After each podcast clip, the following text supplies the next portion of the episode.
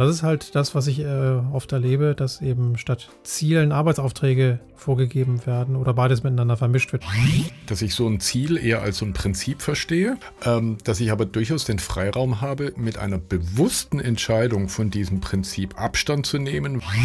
Und dann kommt irgendwann eine Aufgabe, die in keiner dieser Listen drin steht. Dann haben wir ein Problem. Und gibt dann der sich selbst organisierenden Gruppe die Möglichkeit, sich mit dem Thema auseinanderzusetzen und da einen Weg miteinander zu finden. Wenn das hier keine Wertschätzung erfährt, dass ich so offen bin und dass ich an das erinnere, auf was wir uns übrigens hier mal gemeinsam geeinigt haben, dann lasse ich es doch besser sein. Also, dass man sozusagen mit so einem Ansatz sogar ein ganz klassisches Unternehmen abbilden und perspektivisch evolutionär verändern könnte. Denn nur weil ich eben aus einer Pyramide viele Kreise mache, passiert erstmal noch gar nichts. Die Wertstoffsammler. Bemerkenswertes aus der modernen Arbeitswelt. Ein Podcast mit Holger Koschek und Alexander Marquardt. Ja, hallo Holger. Moin Alex. Moin. Wie geht's dir? Gut, also bei dem Wetter kann es einem ja nur gut gehen, obwohl es hier im Norden schon wieder deutlich kühler geworden ist im Vergleich zum vergangenen Wochenende, was ja schon ein Vorgeschmack auf einen hoffentlich guten Sommer gewesen ist. Ja, bei uns äh, hält sich das so ein bisschen die Grenzen. Ähm, ich habe den Eindruck, dass der hier noch ein bisschen auf sich warten lässt. Ja. Aber gut, wir vertreiben uns die Zeit einfach dann mit tollen Gesprächen, so wie jeden Monat. Genau. Da freue ich mich schon total drauf. Und das nicht nur über das Wetter, wobei ich neulich auch von jemandem gehört habe, die Frage, kann ich mich oder darf ich mich eigentlich überhaupt noch über gutes Wetter freuen oder ist das ja infolge der Klimaerwärmung etwas, was wir uns gar nicht mehr erlauben dürfen? Man müsste sozusagen das gute Wetter nur umdefinieren. Im, im Sinne des Klimawandels würde ich sagen, haben wir heute gutes Wetter. Stimmt, das ist auch eine schöne Perspektive. Endlich mal wieder Regen. Oder?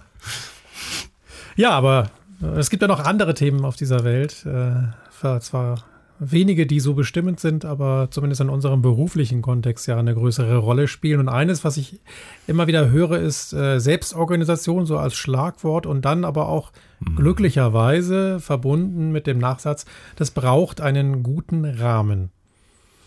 Soweit, mhm. so gut. Aber dann stelle ich mir immer die Frage, was ist denn eigentlich ein guter Rahmen für Selbstorganisation? Das, das sagt sich mhm. ja so leicht, einen Rahmen ja. geben, einen Raum aufspannen, einen Raum halten. Mhm. Und wenn wir das dann wirklich tun, dann ist das eben nicht mehr ganz so einfach. Was mir jetzt bei dem Begriff allerdings noch kurz bevor, bevor wir den Rahmen, äh, auf den du heraus willst, äh, konzentrieren, die Definition, was ist denn überhaupt Selbstorganisation? Also es wirft ja jeder auch mit diesem Begriff rum. Es gibt ja auch ähm, ja, Selbstmanagement, Selbstorganisation, gibt es da einen Unterschied. Äh, Self-Designing, Team-Workshops hatten wir ja, glaube ich, schon mal vor, vor ein, zwei Episoden. Die haben ja letztlich ja alle diesen Begriff des Selbst natürlich erstmal alle mit drin.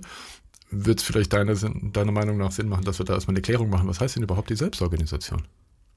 Ja, das für mich ist das eben ähm, eine Arbeitsform, in der eine Gruppe von Menschen sich äh, Rahmenbedingungen schafft und Vereinbarungen mhm. trifft, um eben aus eigener Kraft heraus die selbst gesteckten oder von außen vorgegebenen mhm. Ziele erreichen zu können, ohne dass ja. es eben ja. einer Rolle bedarf, die auch gleichzeitig Machtbefugnisse hat, qua Hierarchie mhm. oder aufgrund anderer Machtverhältnisse und die steuernd auf diese Gruppe einwirkt. Also auch anders als das berühmte Laissez-faire, in dem ich einfach sage, tut und macht doch, was ihr wollt? Nee, genau, das ist ja das übliche Vorurteil, ähm, dass eben Selbstorganisation eigentlich heißt, als Führungskraft kann ich mich gemütlich zurücklehnen und die anderen mal machen lassen. Ne? Und genau. weil das ja nicht funktioniert, also zumindest habe ich es noch nie funktionieren sehen, braucht es eben dann diesen Rahmen und dann sind wir halt dann wieder bei meinem Eingangsstatement. Genau. Was ich auch häufig beobachte, ist eben genau diese, dieser Wechsel zwischen völliger Kontrolle einerseits, wo, wo vielleicht Organisationen oder Führungskräfte herkommen und dann genau diesem anderen, diesem Laissez-faire und dass äh, beide ähm, Sichtweisen oder beide Verhaltensmuster nicht äh, gesund sind. Weder die Überkontrolle auf der einen Seite mit ihren ganz negativen Begleiterscheinungen, die, die wir ja auch schon häufig diskutiert haben, äh, bis hin zum Micromanagement, bis hin zu diesem auf dem anderen Gegenpol eben dieses Laissez-faire, mhm. ähm, was letztlich dann in anarchischen Zustand ausarten könnte oder auch die Befürchtung dann so da ist. Und so dieser, dieser Weg dazwischen, den du versuchst mit dem Begriff des Rahmens auch ein bisschen, um in dem Bild zu bleiben, ja auch ein bisschen einzufangen, der wird ja häufig äh, gar nicht gesehen oder, oder gar nicht für möglich gehalten. Oder wenn, dann die Frage, wie kann denn so ein Rahmen aussehen?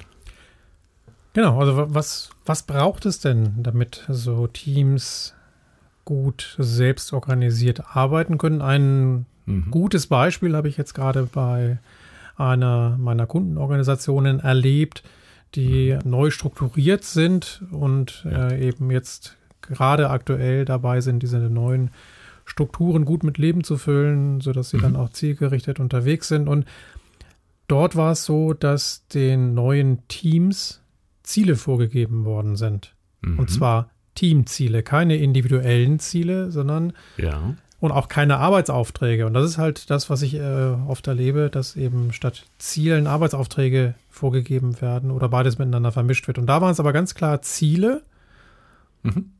die auch vergleichsweise abstrakt sind ähm, und mhm. die im Wesentlichen eine Einladung sind, um sich darüber zu unterhalten, was denn mit diesen Zielen eigentlich genau gemeint ist und wie mhm. sie dann ausgestaltet werden können. Und diese Ausgestaltung liegt in der Verantwortung der Teams. Und das mhm. funktioniert sehr gut. Also auch, äh, dass diese Ziele eben nicht alles bis ins kleinste Detail vorschreiben, sondern mhm. da eben viel Raum lassen. Das war für viele Menschen in der Organisation erstmal ungewohnt, so zu arbeiten, weil sie mhm. aus der Vergangenheit oder zumindest einige von ihnen aus der Vergangenheit es gewohnt waren, wenn sie mit etwas fertig waren, dann zu irgendwem gehen zu können und der oder die hat dann gesagt, okay, fertig ist, dann machst du jetzt das nächste und zwar dieses. Mhm. Mhm. Da kommen die jetzt langsam von weg in dieser Organisation und äh, ja. das eröffnet eben auch völlig neue Freiräume und das eröffnet auch ja Innovation einen, einen Raum, mhm. weil eben nicht einfach das nächste böse gesagt, blind angefangen wird, sondern ja, ich erstmal ja. gucken kann, naja, da gibt es jetzt eine Aufgabe, die von irgendwo hereinkommt, zahlt die überhaupt mhm. auf unser Ziel ein? Sollten wir das überhaupt tun? Oder wir haben ja. jetzt hier zwei Aufgaben, wir können aber nur eine zur Zeit machen. Welche von den beiden ist denn die wichtigere im Sinne von unserem Teamziel? Mhm. Solche Fragen entstehen auf einmal, werden dann auch gestellt und werden diskutiert und am Ende, so zumindest die erste Erfahrung, gibt das eben auch die von vielen Teams ja gewünschte Orientierung. Und das ist nämlich auch so ein Fehlglaube, äh, dass Selbstorganisation aus sich heraus funktioniert und die Menschen eben dann in ihrer Autarkie gut zurechtkommen. Meine mhm. Erfahrung ist, dass auch selbstorganisierte Teams Orientierung brauchen in dem Kontext, in dem sie arbeiten, müssen sie mhm. schauen, wo sie stehen, äh, wo sie hinwollen, wo sie hin sollen, wo das, die gesamte Organisation hin möchte. Ja. Und das entfällt halt, wenn ich einfach nur laissez-faire mache und sage so, ja, ihr seid jetzt mach, selbst organisiert, autark, viel genau. Spaß damit. Genau. Und weil das ja dann manchmal nicht funktioniert, wird es dann an der nächstbesten Gelegenheit sofort wieder einkassiert. Genau, und das ist ja die große Herausforderung für Führungspersönlichkeiten in solchen Kontexten, die selbst organisiert sind oder mhm. noch herausfordernder, die sich gerade auf dem Weg in Richtung Selbstorganisation bewegen, weil die oftmals nicht wissen, wie sie sich in Anführungsstrichen korrekt verhalten sollen. Ja, klar. Ja, also Sie ja, ja. gehen da mit bestem Wissen und Gewissen ran und sagen, naja, wir wollen jetzt auch diesem zarten Pflänzchen Selbstorganisation nicht im Wege stehen oder da gar, mhm. gar sogar noch drauf rumtrampeln. Das heißt, ja. wir halten uns jetzt erstmal zurück. Den Rahmen haben wir gegeben mit diesen Zielen, die ich jetzt gerade genannt habe. Aber was passiert denn dann? Mhm. Mir sind jetzt zwei äh, Fragen ähm, für, für den von dir beschriebenen Fall äh, durch den Kopf gegangen. Das, das eine geht ein bisschen erstmal in die, wie Ziele aus, ähm, was bei Zielen mir als äh, alter äh, zertifizierter Projektmanager so durch den Kopf geht, ähm, ist, waren die operationalisiert? Also sprich, waren diese Ziele, du hast gesagt, sie waren jetzt nicht ganz so konkret. Ähm, und beim Operationalisieren mache ich ja eigentlich genau das Gegenteil. Mhm. Zumindest, wie gesagt, die Denkweise kommt aus dem klassischen Projektmanagement, wo man gesagt hat, okay, ich muss Messbarkeiten von Zielen irgendwie haben. Ähm, habt ihr das da auch so praktiziert oder waren die mit Absicht unscharf, sage ich jetzt mal? Die sind tatsächlich mit Absicht unscharf. Also ich kann da mal ein Beispiel bringen. Da gibt es ja. äh, für die Teams, die da so eine End-to-End-Verantwortung für Kundeninstallationen für, äh, haben. Äh, für, also es geht um, um Software-Systeme, mhm. die dort für Kunden entwickelt werden. Die haben ein Ziel, äh, die Entwicklung der oder die Weiterentwicklung der Software ähm, orientiert sich am Standard. Und zwar haben die mhm. Standardsysteme, auf deren Basis sie halt dann kundenspezifische ja. Lösungen bauen. Mhm. So, das steht jetzt nicht drin, es muss der Standard verwendet werden, sondern es orientiert sich am Standard. Aber was heißt denn das? Naja, dass wir, wann immer es geht, uns nah am Standard bewegen, weil es am Ende kostengünstiger ist, äh, weil auch die Wartung günstiger ist, wenn ich eben das Standardprodukt verwende, im Vergleich mhm. zu einer Individualentwicklung, die vielleicht diese 5% mehr kann, als der Standard hergibt. Das heißt, ja. wenn ich das da drin stehen habe, dann kann ich eben mit solchen Teams auch die Diskussion führen, naja, dann müsst ihr halt mit euren Kunden mal reden und sagen, ich verstehe eure Anforderung, aber mhm. wenn ihr 5% von eurer Anforderung abgebt, dann bekommt ihr die Lösung schneller und äh, wir mhm. haben die auch in anderen Kontexten schon erprobt, also die rennt. Und das erinnert mich jetzt an den an das Arbeiten mit Prinzipien. Mhm.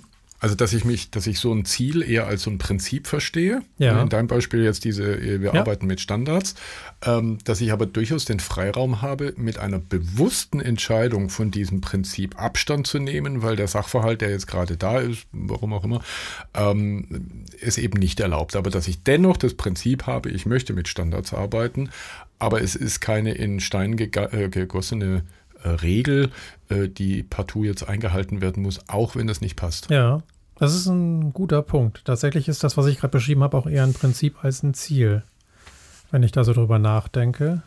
Mhm. Und ich mag diese Denkweise zu sagen, wir haben diese Liste von Prinzipien und äh, die sind unsere Richtschnur, aber wir können mhm. aus guten Gründen auch davon abweichen. Das ist so, mhm. wie ich Teams auch empfehle, eine Definition of Done zu haben, in der alles äh, drin steht, auch die Aspekte, die vielleicht für gewisse Artefakte gar nicht erforderlich sind. Aber dann kann mhm. ich halt diese Liste durchgehen und sagen, ah, das bezieht sich jetzt irgendwie auf Oberflächen, habe ich jetzt hier gar nicht, bin gerade im Backend unterwegs. Kann ich bewusst mhm. wegstreichen. Aber bewusst wegstreichen ja. ist was anderes, als zu sagen, nee, das muss ich mir gar nicht erst angucken. Ja. Ne, passt.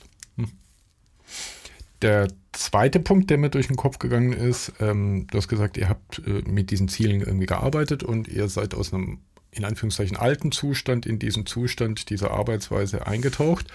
Ähm, was ich mich jetzt dabei frage, wie, weil das war ja was Neues, wenn ich es richtig verstanden habe, diese Art der Arbeit ja. mit diesen Zielen und äh, dieser Freiraum, diesen zu schaffen war das in Anführungszeichen sehr reibungslos oder hat es auch für, im schlimmsten Fall für Verwirrung gesorgt? Naja, soll ich das jetzt nehmen? Wer, wer, wer fängt den Ball jetzt auf, diese Entscheidung? Vorher war es vielleicht eine sehr hierarchisch durchstrukturierte Organisation, ähm, die das mit sehr klaren äh, Rollen, Teamleiter oder wie auch immer das war, vielleicht aufgefangen hat und jetzt nicht mehr ging das sehr reibungslos und dann sagt man, ah, hey, super, ja, jetzt können wir ja endlich und dann ging es los oder war das häufig auch mal so ein Stirnrunzeln, ach, äh, mache ich das jetzt oder, oder machst du das oder, oder wer von uns entscheidet das jetzt?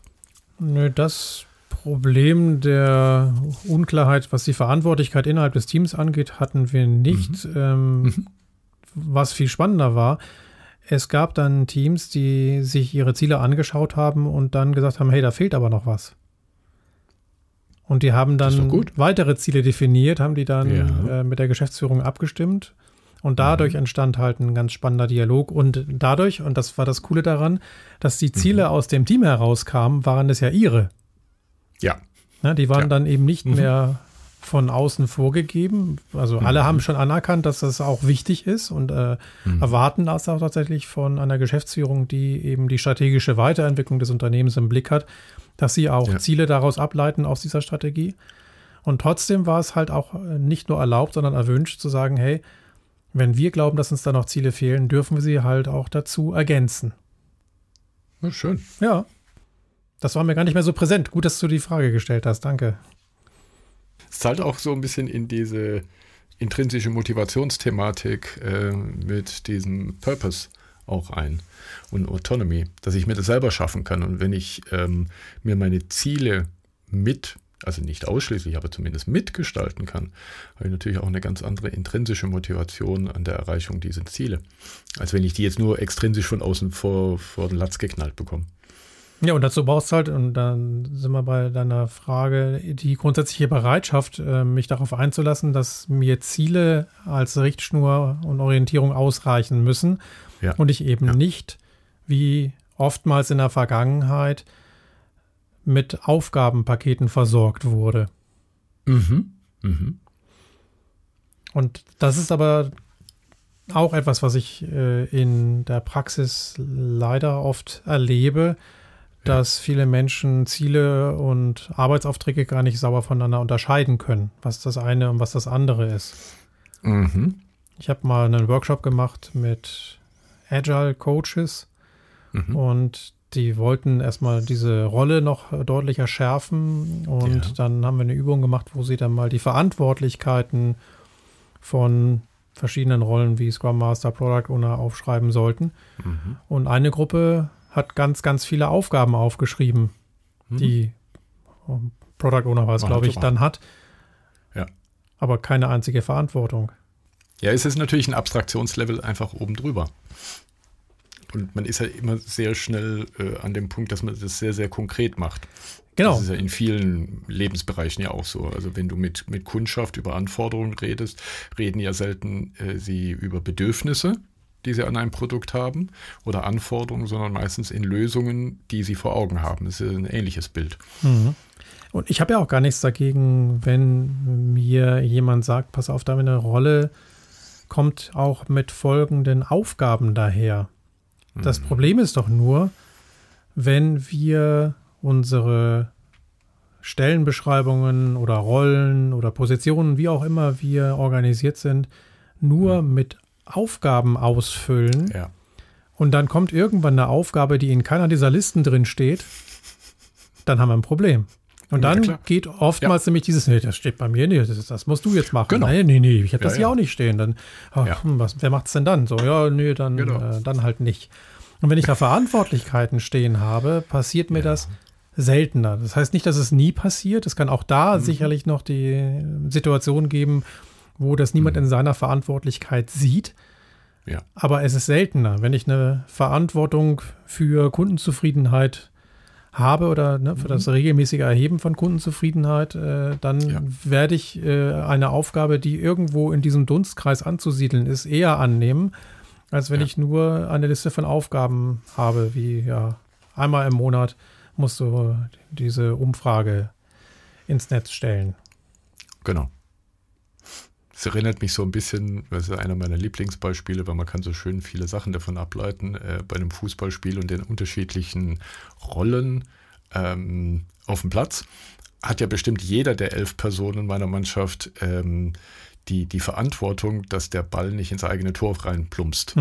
Und wenn der Stürmer, der normalerweise viel Zeit vor dem gegnerischen Tor verbringt, strategisch, was ja auch Sinn macht, aber durch Zufall äh, vor dem eigenen Tor steht und der Rest, warum auch immer, irgendwie nicht da steht, dann ist ja trotzdem die Erwartungshaltung, dass wenn der Gegner irgendwie versucht, den Ball ins eigene Tor zu schießen, dass auch der Stürmer seinen Fuß dagegen hält und sagt, ich sorge dafür, dass der Ball nicht ins eigene Tor plumpst. Ja, und andersrum wird ja hoffentlich auch nicht ein Stürmer zu seinem Verteidiger gehen und sagen, ey, wieso hast du jetzt ein Tor geschossen? Das war gar nicht deine Aufgabe. Ja, genau. genau. Lass das, mein Ball. Guck mal in deinen Arbeitsvertrag. Okay.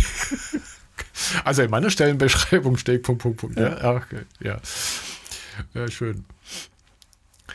Wer mir bei diesem Thema Ziele, äh, die du ja gerade erwähnt hast, ja natürlich zwangsläufig über den Weg läuft, ist der Peter Drucker. Äh, in, in der Vorbereitung zum heutigen Termin haben wir ja beide festgestellt, dass er zwar in, äh, in den Staaten gelebt und gewirkt hat, aber ursprünglich aus Wien kommt. Deswegen glaube ich, kann man ihn tatsächlich Peter Drucker aussprechen. Äh, mit seiner Idee, Idee des Management by Objectives. Mhm. Das geht ja im Prinzip in so eine ähnliche Richtung. Genau, und das ist auch, glaube ich, ein schönes Beispiel für falsch verstandene Prinzipien. Ähm, denn äh, die Theorie, wenn ich das richtig recherchiert habe, heißt nämlich Management by Objectives and Self-Control. Also führen durch Ziele und Selbststeuerung. Ja. So, also da geht es im Wesentlichen darum, dass diese Ziele den Individuen ein Werkzeug oder eine Leitlinie zur Selbststeuerung an die Hand geben und eben nicht um Kontrolle durch den Vorgesetzten oder die Vorgesetzte. Mhm. Und oftmals wird es aber genauso gelebt oder zumindest erlebt von den Menschen, die mit diesem MBO, wird es ja abgekürzt, Management by Ja, Objectives, ja. mit diesem MBO arbeiten. Ja, Findet sich auch in der Kritik, die so über die Jahre und Jahrzehnte, das ist ja jetzt auch schon ein Moment alt, wenn mich Mhm. nicht alles täuscht aus den 50ern. ja. Ähm, und, und man spiegelt, äh, das spiegelt ja auch ein bisschen so die Kritik wieder aus, so dieser erhöhte Leistungsdruck, der auf Mitarbeiter ähm, vermeintlich, sag ich jetzt mal, ausgeübt wird, den ich so nicht sehen kann, aber vielleicht ist da auch unsere agile Brille oder ähm, ja, dieses Team, dieser Teamgedanke, den wir mittlerweile in uns tragen. Ich glaube, wir reagieren da gar nicht so empfindlich, äh, wie vielleicht die Kritiker, die in den ich weiß nicht, wann die genau entstanden ist, diese Kritik, aber sagen wir mal in den 60er, 70er Jahren, ähm, dann noch viel präsenter war, weil auch die Haltung, wie wir miteinander arbeiten, sich in den letzten 50 Jahren ja auch durchaus sehr stark geändert hat. Und mit unserer heutigen Brille kann ich diesen Leistungsdruck nicht zwangsläufig sehen. Aber vielleicht ist es ein Kulturthema, das sich einfach auch geändert hat in meinem Blickwinkel. Ne, aber dieses Measurable ist ihm ja sehr, sehr wichtig bei den Zielen, dass die eben messbar sind. Und wenn ich sowas habe Ja. wie 10% äh, mehr Umsatz, dann wäre das ja ein Ziel, was mir durchaus einen Druck verursachen kann, wenn ich doch schon am Limit Mhm. arbeite. Ja, ja. Aus meiner Sicht, das, das Problem eben dabei auch ist, ist, dass äh, diese Management by Objectives, und da habe ich mir in der Literatur äh, beides gefunden. Einerseits bezieht es sich auf Ziele, die den Individuen gegeben werden. Andererseits steht da aber auch gerne mal sowas von Teamzielen. Ja. Aber Individualziele habe ich deutlich häufiger in der Literatur gefunden. Ja. Das heißt, wir treffen hier Zielvereinbarungen oder eben Leistungsvereinbarungen mit Individuen. Mhm. Und Mhm. was dann passiert, das äh, kenne ich viel aus so klassisch organisierten Unternehmen, dann laufen die Leute los und verfolgen dieses Ziel. Egal, Genau. was um sie herum passiert. Ja. Wenn ich diese Ja. Ziele regelmäßig auf den Prüfstand stellen würde, dann wäre das in Ordnung. Dafür nehmen sich aber die wenigsten Menschen die Zeit. Und das andere, Mhm. was passieren kann, ist, dass ich dann, wenn ich es nicht gut mache, individuelle Ziele verschiedenen Menschen gebe, die einander widersprechen, also die eine Spannung auslösen. Und dann laufen Ja. die einen nach links und die anderen nach rechts und die dritten bleiben stehen. geht so ein bisschen in, in einen Kritikpunkt auch rein, äh, der da sagt, dass es wohl zu weniger Kreativität führen könnte, weil die Mitarbeiter sich nur noch ihre eigenen Zielerreichung ähm, kümmern würden und nicht mehr für, sagen wir mal, das übergeordnete Problem, was Ja. sich zum Beispiel jetzt in den letzten paar Wochen irgendwie ergeben hat, so nach dem Motto, ach Mensch, ich habe ja aber mein Ziel. Äh, ist ja schön, dass da gerade auf dem Markt was passiert ist, aber das interessiert mich nicht, weil mein Ziel heißt ja XYZ und das korreliert jetzt nicht unbedingt mit unserem vorliegenden Thema. Und dann passieren so Dinge, dass dann irgendwas noch bis zum Jahresende fertiggestellt werden muss, egal wie gut das ist. Mhm. Und warum? Weil es halt irgendwer in seinen Zielen stehen hat. Ja. So, Kundennutzen, egal. Hauptsache mein Ziel ist erfüllt.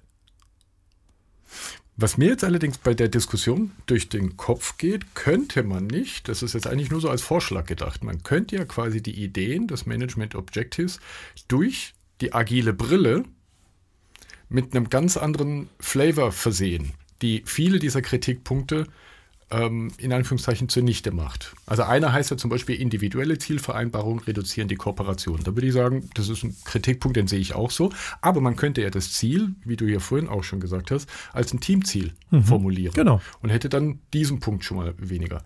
Ähm, auch dieses weniger Kreativität, man, äh, man widmet sich nur noch der Zielerreichung, hängt vielleicht auch davon ab, wie konkret ich dieses Ziel definiere. Also bin ich da schon wieder an dieser Vorgabe, die du eingangs erwähnt hattest, oder bin ich hier an dieser eher Prinzipienhaftigkeit ja. des Ziels orientiert?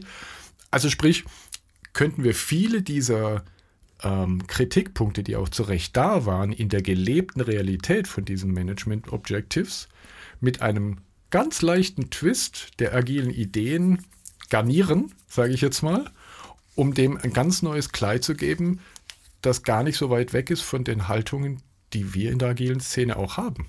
Also um eine Versöhnlichkeit mit, dieser, mit diesem Framework oder mit dieser Idee äh, des Management by Objectives hinzubekommen. Ich sehe da nämlich gar nicht so viel Widersprüche. Nö, wenn wir es umbenennen von Management by Objectives and Self-Control in Management by Team Principles and Objectives for Better Self-Control, ist alles gut. ist aber ein bisschen sperrig. Ist ein bisschen sperrig. Ja, aber eigentlich geht er ja auch schon. Ich, ich vergleiche es mal zum Beispiel mit, mit diesen Begriffen, die wir aus der Scrum-Welt kennen. Wir haben einen, in einem Planning kümmert sich äh, das Scrum-Team gemeinsam um ein Sprint-Goal.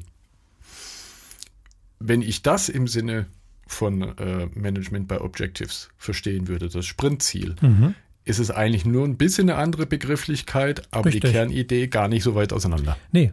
Und so betrachtet ist das, was der Peter Drucker da in den 50er Jahren gemacht hat, ja schon seiner Zeit weit voraus.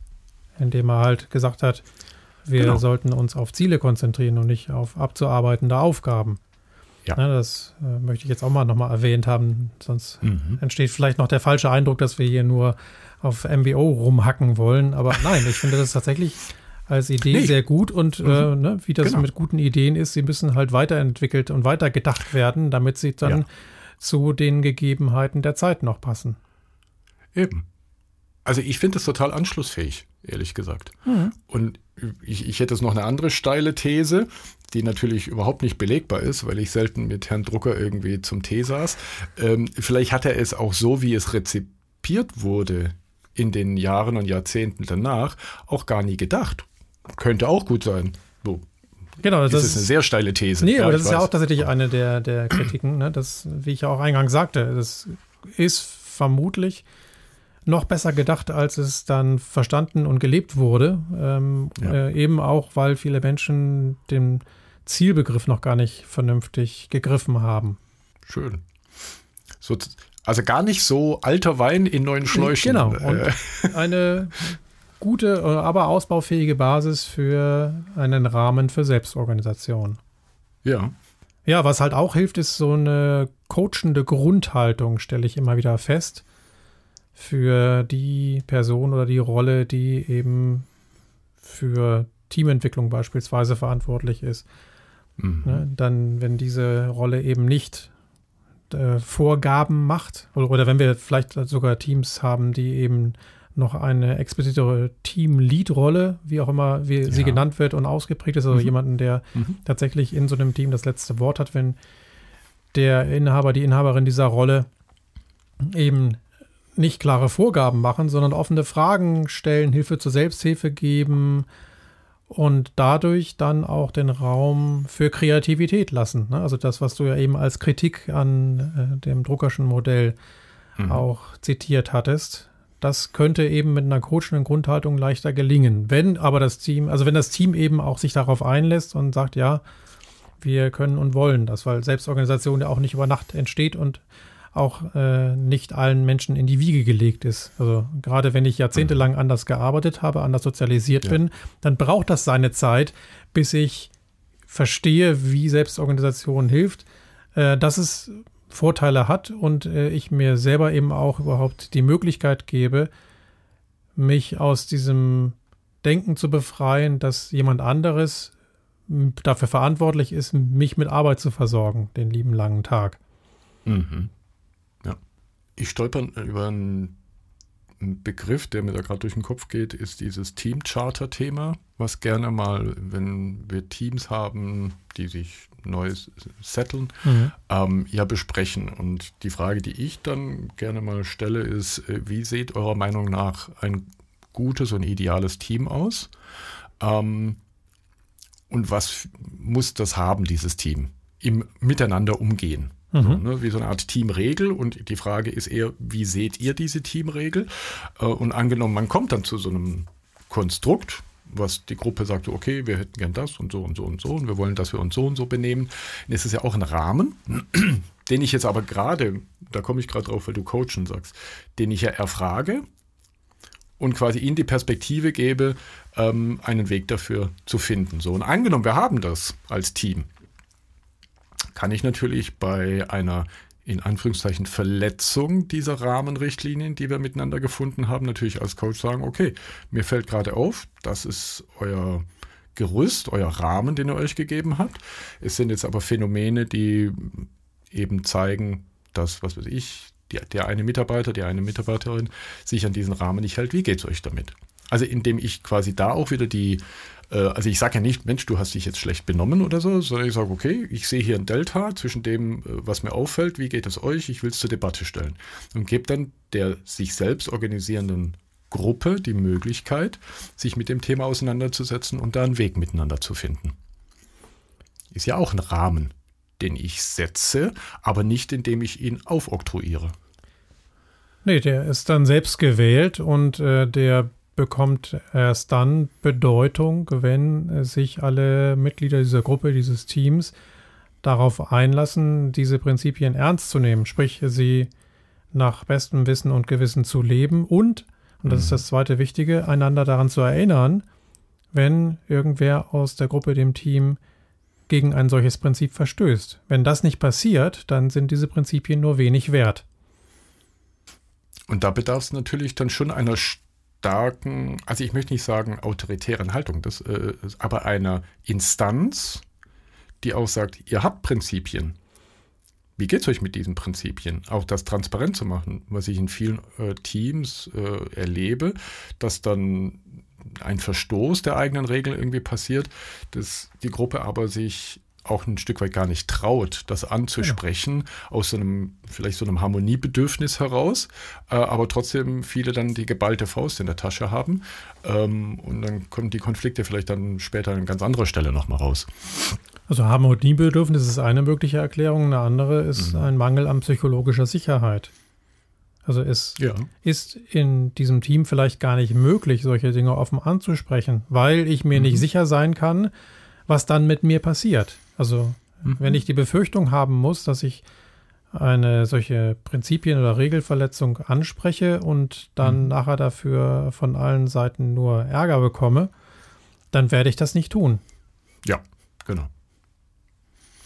Wäre ja schön blöd. Nicht ein zweites Mal. ja, nee, genau, richtig. Also vielleicht, genau, vielleicht habe ich es einmal gemacht und äh, ja.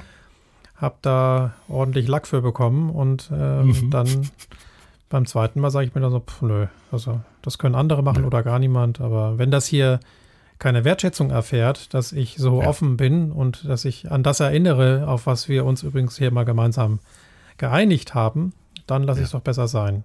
Aber dann fange ich nämlich auch an, diese Prinzipien in Frage zu stellen.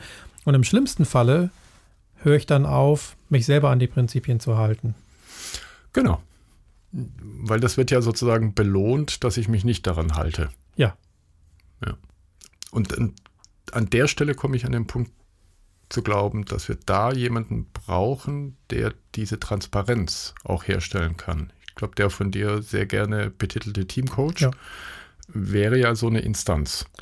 Genau, also es ist ja eine Rolle, die durch das Teilen von Beobachtungen schon ganz viel bewirken kann. Mhm. Ja, das war das, ja. was du ja eben auch als Beispiel brachtest, wie so eine Teamcharter entsteht, indem du halt mal fragst, Mensch, hier, wir wollen jetzt hier länger zusammenarbeiten, wie sieht es denn aus? Ich habe jetzt hier das beobachtet und das beobachtet und das beobachtet. Ist das denn so, wie wir arbeiten wollen oder wollt ihr was anderes? Und äh, wenn ihr was anderes wollt, wie würdet ihr das formulieren? Mhm, genau. Ja. Es könnte sich auch in der Zwischenzeit herausgestellt haben, dass das, was man sich initial mal für eine Teamcharter vorgenommen hat, vielleicht in der Realität auch gar nicht lebbar ist und dass man zur Erkenntnis kommt, ähm, ja, den Punkt streichen wir als Beispiel. Das könnte ja auch eine gemeinsame Erkenntnis sein. Mhm. Und damit legt man ja auch schon wieder die Selbstorganisation in die Hände äh, der, der Gruppe und gibt die nicht vor und sagt, hey, äh, ich bin hier jetzt der Schiedsrichter eurer, eurer Teamcharter und äh, jetzt gibt es irgendwie äh, Flensburg-Punkte irgendwie, weil ihr äh, gegen folgende äh, Teamstraßenverkehrsordnung Ja. irgendwie wieder, wieder gehandelt habt. Die Sanktionierung ist Ja. nicht das, was wirklich hilft, sondern es Ja. reicht in meiner Erfahrung nach in den meisten Fällen aus, wenn allen Beteiligten klar ist, ich muss damit rechnen, dass ich daran erinnert werde, wenn ich ein Prinzip verletzt habe. Und das ist vielfach den Menschen schon unangenehm genug. Und oftmals ist es ja gar nicht mal so, dass sie diese Prinzipien absichtlich verletzen, sondern das passiert ja in den meisten Fällen aus Gedankenlosigkeit, weil irgendwie gerade so viel um die Ohren ist, also weil es noch nicht genug eingeübt ist. Und wenn dann das auf eine, ein gesundes Maß an psychologischer Sicherheit trifft, Ja. dann habe ich eben einen Raum geschaffen, in dem schrittweise dann auch ein Teamgefüge entstehen kann, was diese Prinzipien beherzigt. Mhm. Und ich meine absichtlich beherzigt, weil das dann wirklich äh, eben bis ins Herz dringt. Also dann ist es wirklich Ja. so weit verinnerlicht, nicht nur im Kopf, sondern ähm, auch in meiner Gefühlswelt verankert, dass es mir wirklich unangenehm ist, wenn ich dann diese selbstgewählten Prinzipien mal nicht achte. Mhm.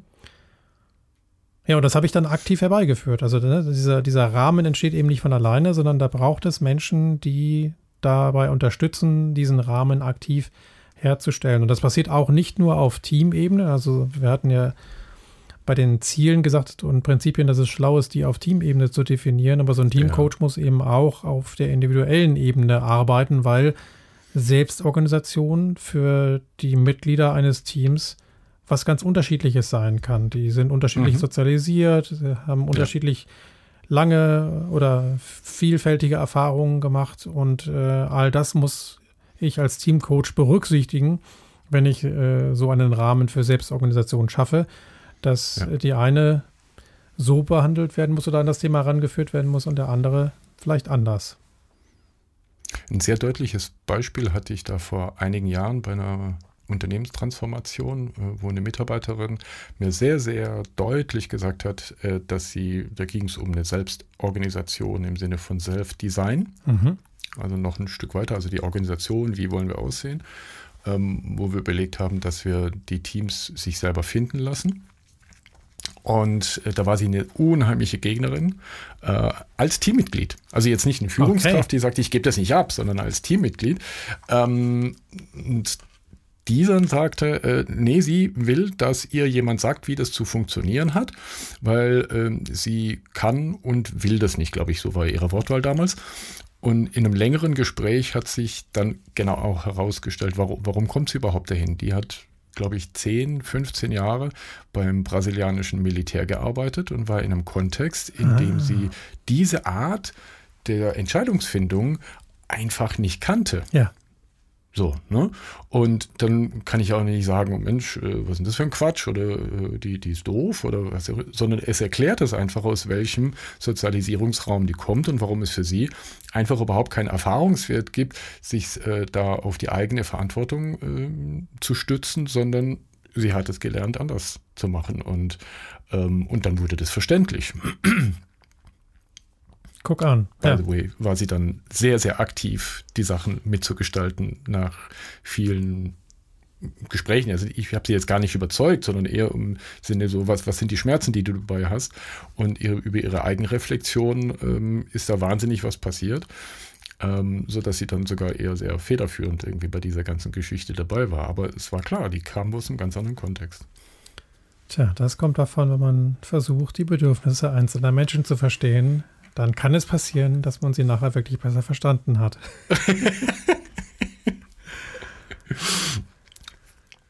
Wer mir bei diesem Rahmen auch nochmal über den Kopf gelaufen ist, ist der Brian Robertson. Und zwar in einem, in einem Kontext ähm, von unserer agilen Community in der Pfalz. Ja. Ähm, waren wir letzte Woche.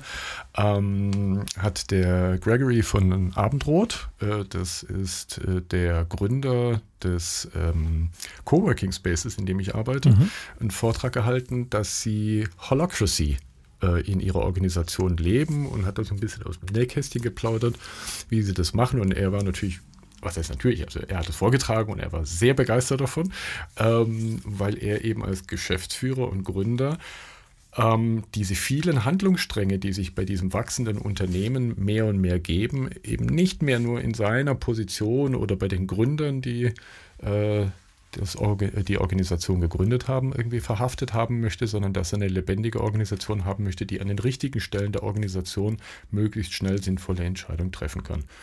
Und das ist für mich auch da, ich bin kein ausgesprochener Kenner ähm, von Holocracy und fand es dann sehr, sehr interessant, dass da ganz stark mit diesen Rahmen gearbeitet wird.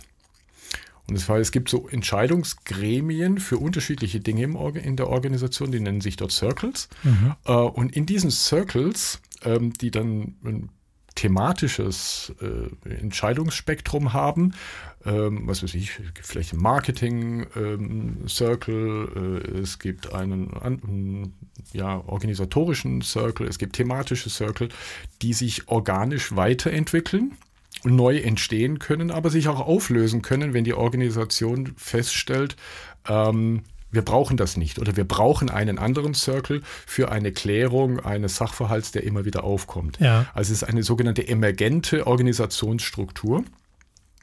Ähm, und wo ich dann auf dieses Thema Rahmen drauf wollte, dass die Organisation dieser Circles tatsächlich sehr, sehr stark formalisiert ist. Mhm. Also auf der einen Seite dieses Gesamtkonstrukt sehr organisch, ja. sehr auf Selbstverantwortung, aber damit das funktioniert, ähm, gibt es in diesen Circles ähm, eine Rolle, die aber keine hierarchische Rolle ist, die zum Beispiel nur die Verbindung zwischen Circles darstellt und die für die Einhaltung, ein bisschen wie so ein Scrum Master nenne ich das jetzt mal, für diesen Circle den organisatorischen Rahmen vorgibt, aber nicht die Entscheidung innerhalb des Circles trifft, also nicht die Führungskraft. Sondern sie sorgt nur dafür, dass Entscheidungen in einem Circle getroffen werden können. Genau. Und jeder Circle hat zum Beispiel zwei Arten von Meetings. Ähm, Governance Meetings und Tactical Meetings. Ähm, die Tactical Meetings sind die, die regelmäßig stattfinden, in denen dann das, die Fachlichkeit besprochen wird. Mhm. Und die sind, was weiß ich, so alle zwei Wochen, einmal die Woche. Ähm, und dann gibt es noch die Governance Meetings, die für die Struktur dieses Circles da ist, wo ausschließlich nur besprochen wird, ist es die richtige Anzahl von Personen? Welche, welche organisatorischen Einheiten brauchen wir? Muss sich ein Circle auflösen in zwei oder gibt es ihn gar nicht mehr? Also das sind die Dinge, die hier komplett getrennt werden. Ähm, mich erinnert es auch so ein bisschen an so eine Art Retrospektive aus einem Scrum-Umfeld. Ich kann sagen, das und klingt dieses Tactical wie, ein bisschen wie genau. so Planning, so, ja. ja also Planning so und, und Review vielleicht. Ja, ja, genau. ähm, und beide dieser Meetings sind unheimlich formal angelegt. Also wo auch gesagt wird, es gibt eine ganz konkrete äh, Agenda, es gibt ein Check-in, es gibt eine Checklist-Preview, dann die Metrics-Review. Und also was ich sehr interessant finde, dass diese starke Struktur, diese Termine äh, von der Agenda her zu strukturieren und dass Entscheidungen wirklich zirkulär immer so getroffen werden, dass jeder in diesem Circle äh, seine Haltung zu dem Thema mitgeben muss, führt natürlich zu einerseits einer Transparenz, aber auch zu diesem Rahmen, den du eingangs gesagt hast. Mhm. Also hier ist Selbstorganisation gefragt, aber auch hier gar kein Laissez-faire. So macht ihr, was ihr wollt, trefft eure Marketingentscheidung, wie ihr gerade lustig seid, ähm, sondern auch da gibt es durch die Anleitung eine ganz starke Struktur, die den Circle dazu zwingt, Transparenz über die unterschiedlichen Haltungen, Sichtweisen, Entscheidungen herbeizuführen. Selbst bei so Sachen wie Machtmissbrauch, die innerhalb eines Circles zum Beispiel sein können. Mhm. Vergleichbar mit dieser Diskussion, die wir vorhin hatten, ja. mit dem Fehlverhalten ja. äh, bei, bei, den Teams. Ja, aber ich glaube, also auch hier wieder. Ja, ne? Das braucht es wahrscheinlich auch, um eben in einer so selbstorganisierten Unternehmensform Fortschritt erzielen zu können. Denn sonst mhm. passiert es dir vielleicht, dass dann diese Kreise zu Debattierclubs verkommen. Genau. Wenn du genau. nicht ja. jemanden oder eine Rolle hast, zumindest, oder eben auch die intrinsische Motivation, in diesem Kreis wirklich über Entscheidungen Fortschritt zu erzielen. Mhm. Spannend. Ja, ist auch ein, ein guter Rahmen und auch für mich wieder ein schönes, praktisches Beispiel dafür, dass eben modernere Arbeitsweisen nichts mit einem Ponyhof-Feeling zu tun haben, sondern eben genau. am Ende harte Arbeit ja. sind und das Ganze auch ja. auf durchaus sehr konkreten und vorgegebenen Strukturen, die über die Jahre sich etabliert haben. Also ich mhm. würde mal behaupten, dass solche Strukturen, wie du sie gerade aus der Holokratie beschrieben hast, äh, jetzt nicht einfach da sind, weil irgendwer sich das mal gerade ausgedacht hat, sondern weil über die Jahre Menschen festgestellt haben, dass das halt sehr wirkungsvoll ist. Genau. Und zwei Sachen, die mir an diesem Abend so ähm, interessant aufgefallen sind, äh, wie er das so erzählt hat, war, dass die Idee, ähm, Holocracy einzusetzen, gar nicht abhängig davon ist, ob ich jetzt ein Start-up oder ein alteingesessenes Unternehmen habe mit einer sehr klassischen Struktur. Mhm. Dass die Idee dahinter ist, ich bilde erstmal so ein bisschen so ein Kanban-Prinzip. Start with what you have, äh, glaube ich, heißt auch äh, dieser Satz. Mhm. Oder, äh, und du kannst sie quasi die jetzige Organisation in diesen Circlen abbilden. Und die Idee dahinter ist ja aber eigentlich die, ähm, dass das eben emergent ist. Dass also wir jetzt einen Modus operandi einführen, der die Ist-Situation permanent in Frage stellt und damit eigentlich eine Änderung eingeht. Das heißt, ich kann das jetzige Modell auch in Pyramidenform einer Organisation mit den Kreisen quasi abbilden. Und jetzt vertraue ich darauf, dass die Selbstheilungskräfte dieser Mechanismen quasi für eine permanente Änderung zum Besseren herbeiführt. Also dass man sozusagen mit so einem Ansatz sogar ein ganz klassisches Unternehmen abbilden und perspektivisch evolutionär verändern könnte. Das hängt natürlich von dem Willen aller Beteiligten ab, das auch zuzulassen, zweifelsfrei. Aber äh, es ist nicht so, dass man sagt, naja, sowas wie Holocracy kann ich nur einsetzen, wenn ich ein junges, hippes Startup habe, äh, das irgendwie in der New Work äh, Domäne groß geworden ist, sondern das ist eigentlich unabhängig davon. Das war so die, die erste Erkenntnis, die ich daraus gezogen habe. Und die zweite war so ein Erfahrungsbericht, was der Gregory erzählt hat, sie haben lange Zeit einen Geschäftsführer- und Gründercircle gehabt. Mhm.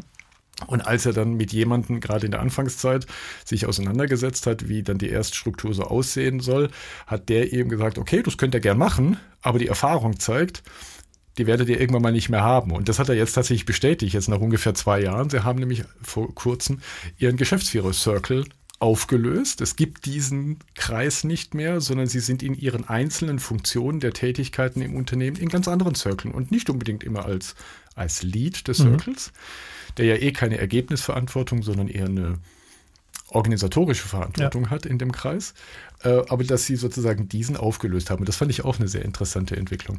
Das ist spannend. Ich hänge immer noch an diesem, dass Holokratie oder andere moderne Organisationsformen auch für tradierte Unternehmen funktionieren. Das glaube ich unbenommen.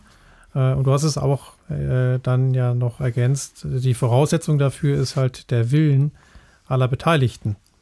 Genau. Denn nur ja. weil ich eben aus einer Pyramide viele Kreise mache, passiert erstmal noch gar nichts, sondern es muss Natürlich ja nicht. Genau. erstmal überhaupt die Notwendigkeit gesehen werden, was zu verändern und dann ja. auch äh, der Mut da sein, selber zu dieser Veränderung beizutragen und dann mhm. aber auch äh, das Wissen und die Erfahrung an dieser Veränderung aktiv beitragen zu können.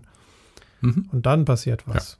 Und dieses, an diesem genau. Können kann man arbeiten. Also das erlebe ich ja, wenn ich mit Organisationen unterwegs bin, die sich verändern, äh, dass dann Menschen, die so ein Teil eines Transformationsteams sind, äh, dann oft manchmal hinterher sagen, ja, also ich bin jetzt hier als Marketing-Expertin, als Softwareentwickler, als Vertrieblerin oder was auch immer eingestellt und hätte nie gedacht, mhm. dass ich auch Organisationsentwicklung kann.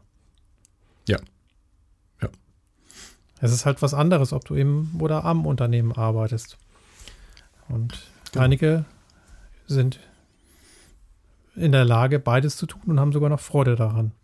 Und das freut mich dann immer, wenn ich feststelle, dass eben vieles, von dem, was wir an Verbesserungspotenzial von außen betrachtet in so Organisationen sehen, dass vieles von dem tatsächlich da drin schlummert mhm. und erweckt werden kann. Ja. Beispielsweise indem Ich äh, sage, wir machen jetzt mal gewisse Dinge anders und eine neue Organisationsform ist halt ein Ansatz. Ja. Da kommen wir wieder an einen Punkt, den wir letztes Mal hatten, mit dieser, die, dass die Struktur Ja. die Chance hat, die Kultur zu beeinflussen. Schön. Sie muss es nicht, ne? Und sie ist ja autopoietisch, um wieder nochmal so einen Begriff vom letzten Mal auszupacken. Das heißt, es entwickelt sich aus sich selbst heraus. Aber ähm, genau. So langsam schließen sich Kreise. Äh, Ja, ne? Was ja auch kein Wunder ist, wenn man über Holokratie redet. Das stimmt. Okay. Was macht denn unsere Gelassenheit? Ja, äh, die versteckt sich in unserem Zitat des Monats von Marie Genau. von Ebner-Eschenbach. Die Gelassenheit, sagt sie, ist eine anmutige Form des Selbstbewusstseins. Mhm. Also Selbstbewusstsein nicht, hoppla, hier komme ich und ich stehe immer im Mittelpunkt, sondern auch Gelassenheit ist Selbstbewusstsein und sogar noch viel schöner, anmutiger, wie Frau von Ebner-Eschenbach sagt. Und das unterschreibe ich sofort. Und koppelt ja auch ganz gut mit dem Thema Selbstorganisation. Weil wenn ich, sagen wir mal, das Gegenmodell hätte, einer sehr hierarchisch durchorganisierten Command-and-Control-Kulturlandschaft, in der ja Gelassenheit jetzt nicht unbedingt das ist, was man zumindest äh, damit assoziiert, nämlich der, der, die Kontrolle und das Micromanagement, würde das ja dann in der Selbstorganisation eine gewisse Gelassenheit und das Vertrauen in die Teams ähm, ja, voraussetzen, die auch mit einer Form von Selbstbewusstsein bezeichnet werden kann. Mhm. Ich bin jetzt auch sehr gelassen, so zum Ende unserer Episode hin. Genau, nur ein Hinweis noch in eigener Ja. Sache. Äh, Wir hatten es in der letzten Episode schon erwähnt, dass wir auf der Agile World in München einen Live-Podcast machen werden. Genau. Also am 10. und 11. Juli in München die Agile World Konferenz und wir sind am 10. Juli nachmittags mit unserem Equipment auf der Bühne und werden das, was wir sonst hier verteilt in Neustadt an der Weinstraße und Wedel tun, mal live gemeinsam vor Ort im Süden der Republik machen. Wunderbar. Ich würde sagen, wir packen noch einen Link in die Show Notes. Sehr Ähm, gute Idee. Kann sich da jeder auch äh, um ein Ticket bemühen. Ja, und Würde mich freuen. dann sehen wir beide uns endlich mal wieder, ne? Ja, genau. Also wir zwei sehen uns wieder und äh, wir und unser Publikum Ja. haben die Chance, uns auch mal zu sehen. Da freue ich mich tatsächlich sehr, sehr drauf. Ich auch. Und das hoffentlich bei bestem Sommerwetter. Genau. Super. Holger, es war mir eine Freude und wir sehen uns im Juni wieder. Richtig, also dann noch virtuell, aber dann im Juli halt live. Also eine Episode richtig. zwischendrin haben wir noch, wo wir nur über Zoom-Fensterchen miteinander visuell kommunizieren können.